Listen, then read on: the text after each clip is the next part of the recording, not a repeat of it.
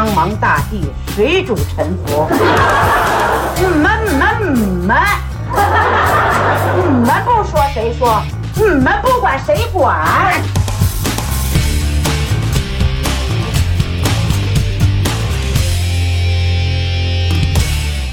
？Hello，各位大家好，欢迎收听能力有限电台的新一期节目，我是老崔。最近这半个月啊，确实也是不消停，全国很多地方都在持续的下雨，当然也有很多地方受了灾。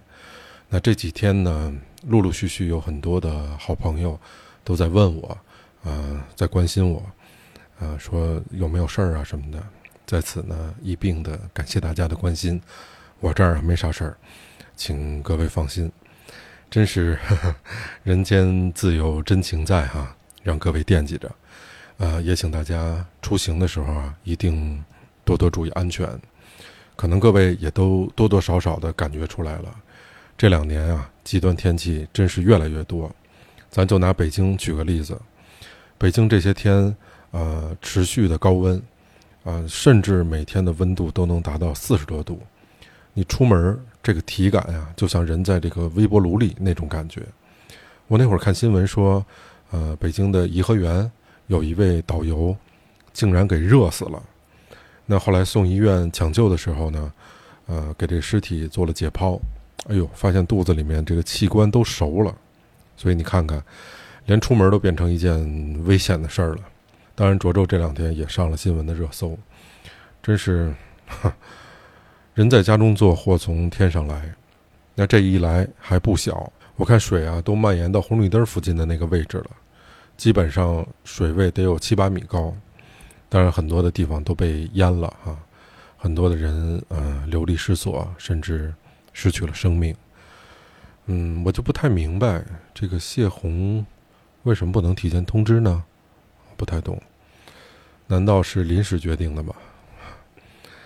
所以我在网上也查了查相关的信息啊，呃，看到了这样的一个消息，啊、九六年的时候，河北省的一位叫程维高程书记的人啊，他说：“我们一要保京津，二要保铁路，三要保油田，最后保自己。”可惜的是啊，他失言了。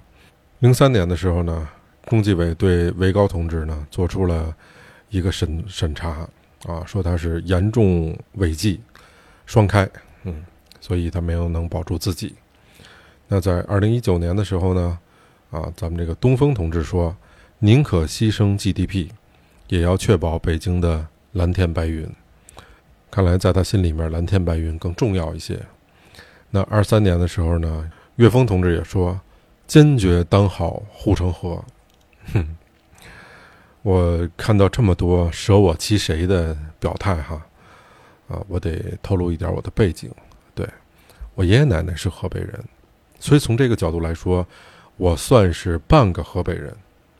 我呢，觉得河北人哈永远都不会忘记你们啊，河北人永远会记得你们。所以说，这极端天气是天灾啊，其实也有人祸的成分。我查了一下，为什么这些年有这么多的极端的这种天气灾害？那好像这跟什么环保啊、碳排放啊啊这些有关系。就全全球这个全球的温室效应比较高，所以就不能说这全是天灾了啊，只是人祸的占比多少的成分。所以你看这次来的这个台风啊，它是没有国家意识的，走到哪儿算哪儿，所以他跟你打招呼的方式。或者说他的外交政策是比较野蛮的，到哪儿都先给你来个下马威，对，先刮风，刮大风，然后下大雨。他来的这一沿路啊，不回你点东西也得给你下个好歹的。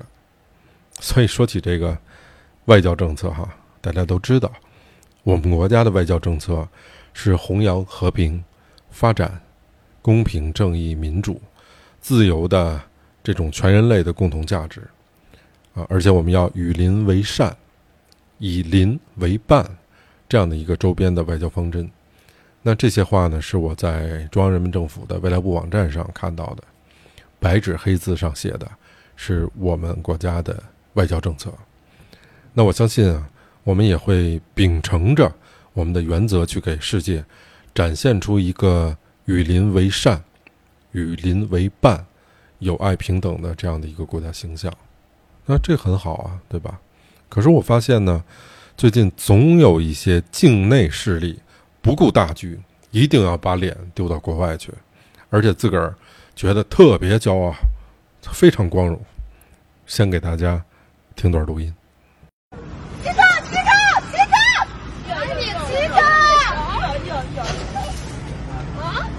哪里有出了熊？哪里有出了熊？大概了，骑车。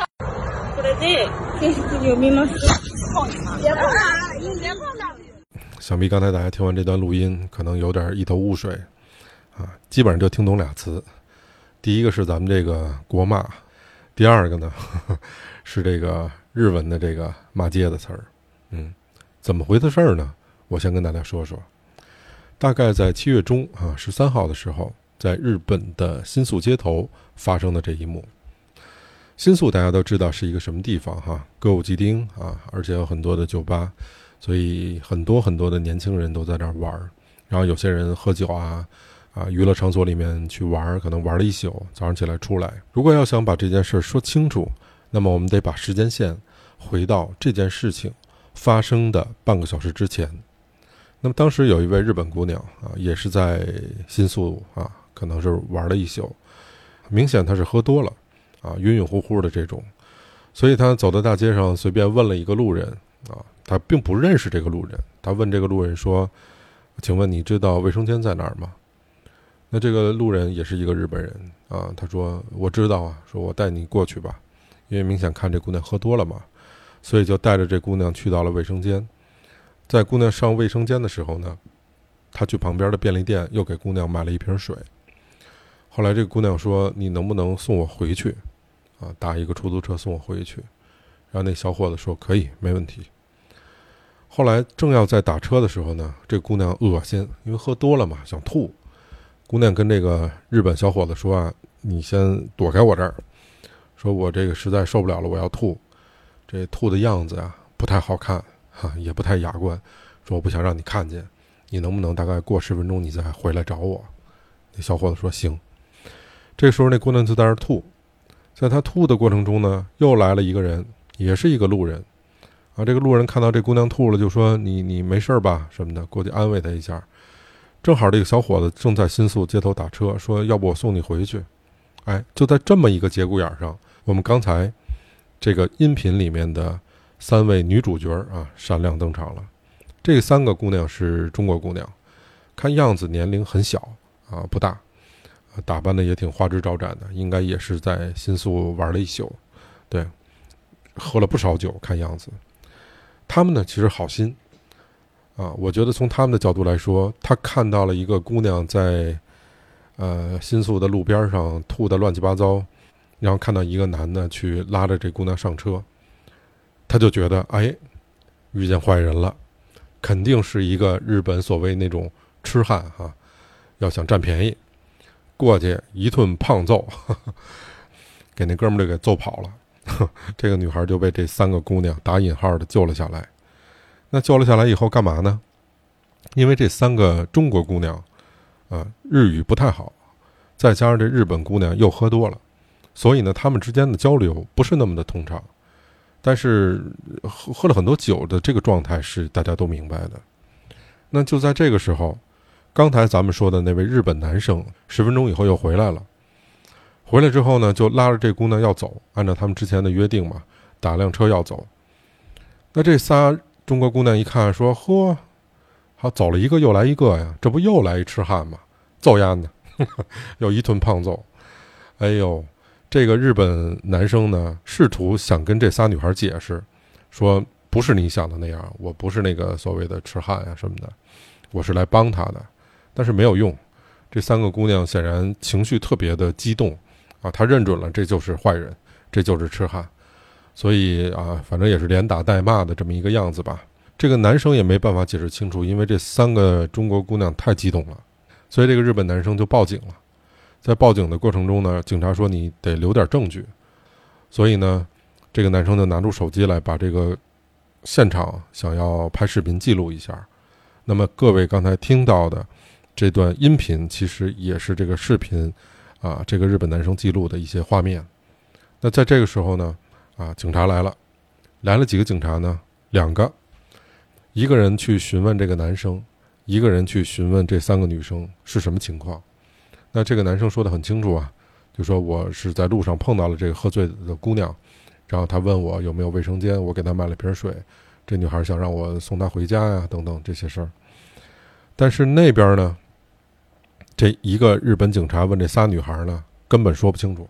这仨女孩情绪特别激动，所以没办法啊，拦不住，控制不住，就非要打这个他们认定的痴汉。所以这时候警察就叫了增援。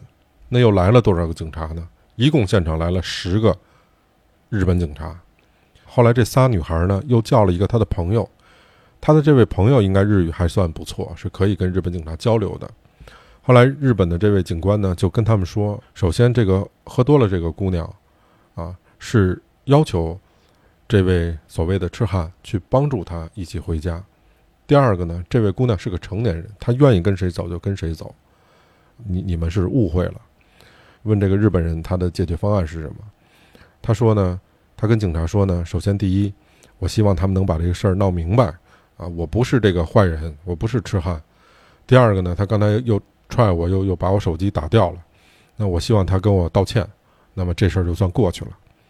那这三个中国姑娘根本不听这些啊，就警察跟他说也不好使，不听这些，就一定认为这就是个坏人，一定觉得这个警察去偏袒他。那在这过程中呢，这位日本的女孩儿啊过来也去劝阻，啊，并且很难过，哭了。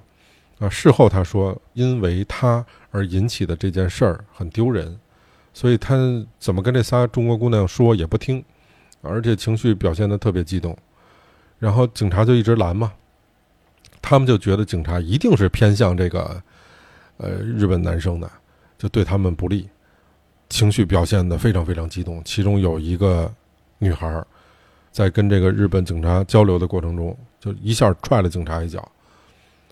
然后，另外一女孩一看，嚯，你动手了，我也来吧。过去，咣咣，又踹了人警察两脚。从视频里面显示，总共踹了警察五五次。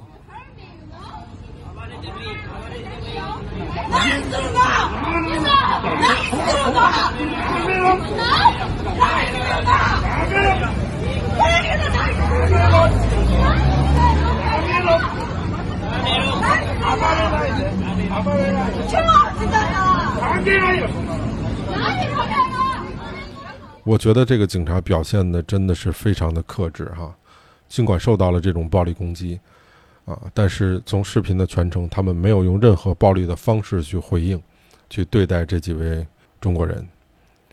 那这个视频一出来，好，直接在啊国际的社交媒体上，包括在日本的论坛上面，整个就炸了，转发量有几十万，啊，评论数也有几万条。很多人纷纷在谴责这几位中国女生的行为啊，怎么看这件事儿呢？首先，我觉得这就是年轻人，这就是年轻人的毛病。嗯，热血、冲动、鲁莽，对吧？但这并不是中国年轻人的毛病，全世界的年轻人都这样。那么这件事儿出来以后呢，这个在新宿街头打人的这几个孩子也发了个声明。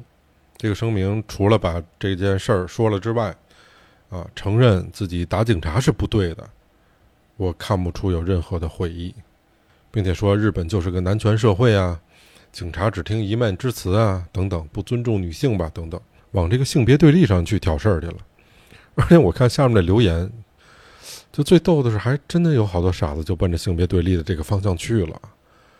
所以说，这脑子是个好东西，远离笨蛋很重要，因为这些笨蛋，包括我认识的。这一类人都有一个共同的特点，比如说情绪的极端化，他不分析事情和逻辑，他只感受谁能挑起他的情绪，并且他们更愿意看到他们愿意看到的事实，他们不愿意看到他们不希望看到的真相。比如说这件事儿，这几个女的有一个立场，就是我是帮助受害者。警察一定是偏袒那个所谓的施害者，所以这就是一个男权社会，所以我们才遭受了不公正的待遇，所以我们作为一个中国女性，才会在这件事儿上感受到了歧视，所以我们感觉很糟糕，因为这样我们就要反抗警察，他是这样的一个逻辑，起点就错了，因为他们忽视了所谓的那个被他们暴力对待的坏人曾经试图跟他们解释过。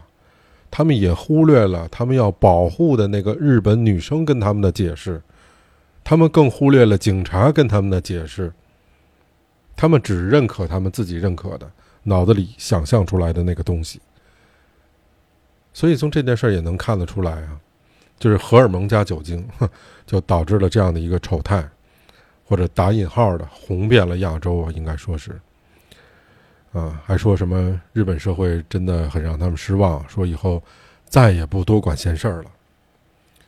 我觉得这真的是一个很没有出息的说法，因为我们无论在哪儿都要遵守或者尊重哪里的规则，这是文明和教养的表现。我看过一个视频，也许现在网上大家还能找得到哈，一个中国的年轻人开着名贵的敞篷跑车，在车里面。高放着国歌，然后举着国旗，在日本的繁华的街头非常招摇的一遍一遍的来回开过。期间呢，全程还有人给他录像。就你在视频里面，你能看得出来，中国的年轻人很是一个志得意满的样子。同时，你也能看得出来，日本路人这个画面是多么的吃惊和侧目。就我想说。这就叫给自己丢脸给中国人丢脸，你还能不以寻衅滋事被抓起来？恰恰说明日本是一个充分的法治的国家，它可以包容不同的声音和想法。你敢换个个试试吗？你敢去叙利亚、去伊朗、去伊拉克、去朝鲜试试？你开着车，举着国旗，那么招摇的一遍一遍走。啊，我估计你现在就装盒里了。包括我刚才我们说到在新宿街头打警察的那几位女孩儿，啊，你在其他的国家你试试，比如说在美国，我看也有人留言这么说哈，可能现在你已经在冰箱里了。我每每看到这样的事儿的时候，我觉得这真叫现实。我们国家去花了很多的时间、人力和金钱，目的就是让国外人更了解我们，去展示我们自己渊源的文化。但是做多少事情，都不及他们这样散德性的破坏行为。人都怕掉个个儿，所以试想一下，北京王府井、西单、三里屯这样的大街上，有一孙子开着跑车，放着外国国歌，挥着外国国旗，全程给他录像，一遍一遍的开过来、开过去。我们作为国人，我们看了会怎么想？你会觉得真好、真棒吗？三里屯七九八艺术区的墙面。一夜之间被人全部涂白，然后刷上大标语口号，你会觉得真酷吗？不会的，你会觉得真他妈傻逼。我看有一条，咱们中国网友的评论哈，头像是个姑娘，说我觉得你们做的太棒了，而我注意到他的 IP 地址是在沙特，然后我给他留了个言，我说你可以在沙特复制一下吗？这很容易，当然独立思考不是每个人都能做得到的。但至少我们应该往那个方向去，这总是没错的。但如果思考过后得出这样的一个结论，那我觉得这脸就算白丢了，这眼也算白现了。人年轻的时候都冲动，这没什么，都冲动，都血气方刚的。但是很多代价是你不能承受的。你们散完德性走了，人家怎么看？在那边常住的华人啊，你让人觉得中国就是这样的一群唯我独尊、自私自利、没有教养和文明渐行渐远的暴发户吗？我其实更感兴趣的是，啊，当地的网友他们怎么说？我看了大概有百十来条的评论吧。先说说日本的，啊，在我看的评论中，让我感到非常吃惊的是。在这百十来条评论里面，没有一条是针对他们是中国人的身份而歧视与谩骂的，没有一条。甚至有的说的挺逗的哈，比如说有说呼吁说能不能对日本人和对外国人要一视同仁，说这要是日本人踹警察，早给摁那儿了。说外国人为为什么容忍度这么高呢？还有说这个希望哈，在执行的过程中应该配更多的女警，以便去应付这样的事情，因为女警处理起来更方便。这里面有一条日本女生的评论让我印象非常深刻。她说呀：“我不歧视中国人，我不歧视任何国家的人，我讨厌的是这种暴力的行为，所以他们应该道歉。”而我在英国的评论里面看到有这样的一条评论写的特别好。他说呀：“希望你们能在中国的街道上也敢这么做。”哎。这两天，成都不是开那个大运会嘛？开幕式弄得挺漂亮的，我看电视上，包括媒体上哈，也都有转播。就我注意到啊，有这样的一条新闻，说是当日本、韩国、美国代表团出场的时候呢，全场鸦雀无声。啥意思呢？那我觉得就是大家不欢呼呗，不鼓掌，沉默，啊，这叫鸦雀无声。我当时就觉得有点奇怪，所以我点进去看了看这个视频。当然，我看的是片段啊，我没看那个开幕式的全程的视频。但是在这个片段里面，大概五分钟左右，包括有中国呀、啊香港啊、台湾的这个代表团进场的时候，哎，大家都欢呼啊，都很热烈，都是自己人嘛。那其他代表团呢，介绍的时候欢呼声就差点儿。我觉得这很正常啊。因为你东道主国家都是这样的嘛，但从视频里面看，日本、韩国还有美国代表团进场的时候，运动员都挺热情的，都向这个观众席上面的观众们就挥手致意啊，洋溢着笑容。然后我看大家也都挥着荧光棒什么的，也在那儿欢呼。确实没有东道主出场的时候热烈，而且他也不应该比东道主出场的时候要热烈。但是绝对没有像标题上写的那种鸦雀无声。那这标题是什么意思呢？引导什么呢？这是二零二三年的大学生运动会，成都作为东道主，中国作为主办方，这些国家的运动员都是我们请来的客人啊，我们是礼仪之邦，就应该鼓掌啊。如果按照视频上写的，你这么不欢迎人家，你请人家干嘛呢？你何必呢？所以我觉得成都人做的特别好，我认识的成都人都特靠谱，很有礼貌礼仪，所以成都人不背这个锅啊。这种带节奏的自媒体，我觉得特别应该好好管一管。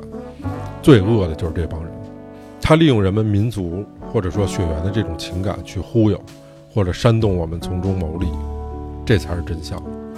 有一位日本的女子乒乓球运动员，她叫伊藤美诚，她呢水平运动水平很高，呃，并且呢他发球的时候使用的是一种不太常见的发球姿势，所以我们这边就嘲讽他这种夸张的发球动作，还有甚至直接骂人家的，啊，就像这次大运会开幕式的这种自媒体消息一样，有，评论区里有很多谩骂的、传播的、点赞的等等。就是你为什么要传播这样的信息呢？是因为我们喜欢这个伊藤美诚，要恶搞他吗？不是，不是的，是因为我们没法接受乒乓球这项运动是由中国人统治的，出现了一位可以威胁我们霸主地位的日本选手，所以我们要用调侃、恶搞的方式去掩盖自己的慌张。而且这样的例子不胜枚举，在网络世界的包裹下，人们开始互相抨击、相互贬低，甚至相互诽谤。我看评论区里面有人说：“说人来了我们欢迎，狗来了我们当然不出声。”所以你的意思就是把这些国家的运动员比成是狗呗，对吧？有些道理我们需要讲清楚，我们姑且把它当做敌人。你得明白，你贬低你的敌人，就是贬低你自己。你如果觉得他们是狗，你打得过狗，你有什么可炫耀的？你打不过狗，你更丢人呀。所以，如果人连最基本的尊重都做不到，或者说不知道什么叫尊重，那才叫真正的可怜。我不知道大家有没有发现哈，一个知识越贫乏的人，越是拥有一种莫名其妙的勇气和一种奇怪的自豪感。因为知识越贫乏，你所相信的东西就越绝对，因为你根本没有听过与之相反或者相对立的观点。夜郎自大是无知者和好辩者的天性。还是那句话，他们更愿意看到他们愿意看到的事实，他们不愿意看到、不希望看到的真相，否认他们不愿意听到的批评。而且打着这种什么爱国的名义，心安理得变得狭隘。我常常看到国内的抖音啊、微博呀啊等等这些平台吧，我觉得都跟疯了一样，好像是一个高压锅里面煮开了的这种沸水，然后把所有人都放进去，盖上这个高压锅的锅盖，我们就在这锅里面滚、压着、疯狂着，然后咆哮着。不知道外面的世界是什么样子，甚至很多人连知道的欲望都没有，就愿意做一只鸵鸟，啊，把脑袋埋在地里，不去努力的改变环境，而是祈求着下一个倒霉的别是自己。这不就是一种奴才的心态吗？那我们怎么打破这魔咒呢？说到这儿，我想把我们的时间线回到成都大运会上。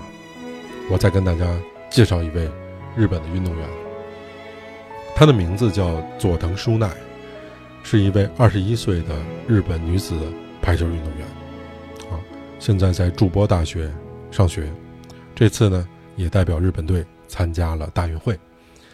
因为日本没有这种举国体制，他没有地方的这种专业队，去供你吃啊喝呀，包括把所有的后勤给你做好，然后让你去专注训练，日本没有。所以他从小就是生活在一个非常普通的日本家庭里面。小时候很喜欢看日本的排球的动画片儿，以及跟排球相关的电视剧，啊，所以他就有一个愿望，想去练排球。曾经他也是一个弱小的、爱哭的姑娘，啊，就这样努力着跟他的姐姐一起去训练，刻苦着。我看到他的故事，我就觉得特别像。我们之前说过，齐齐哈尔的那些女排运动员的孩子们，为了自己的梦想拼搏着，流着血和汗。这可能或许是他长大以后非常要强的一个原因吧。所以在我们稍微了解一下这些每一个运动员的生平之后，你会对他们多一些理解，或者多一些敬畏。佐藤舒奈在自己的社交账号上面，也是最新的两条消息，一条信息呢。是有一张合影，这张合影是有很多的女排运动员跟他们一起的合影。他写的是：“我最喜欢的姐姐们特意为我送行，我差点感动哭了。我一定会尽力的。”这是第一条。第二条呢，是他转发成都大运会的官方开幕式的消息。所以我想，无论是伊藤美诚还是佐藤舒奈，他们背后的故事都是一段很动人的这种奋斗史。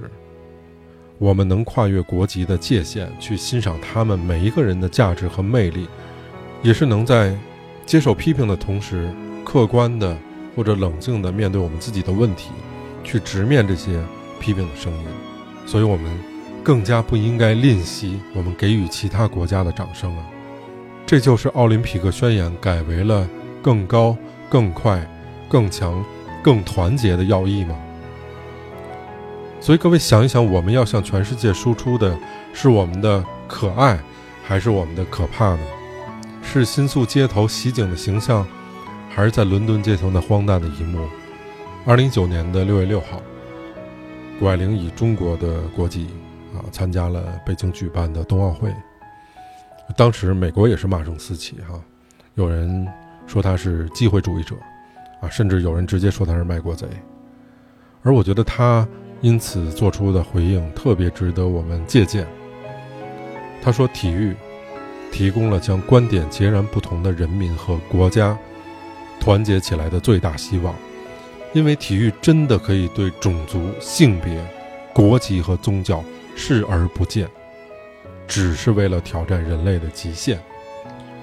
我能在约七米高的跳台做出翻转的动作，那不是政治，而是挑战人类的极限，将人类连接在一起。我相信大家听完之后都能认同或者说敬佩他的回应。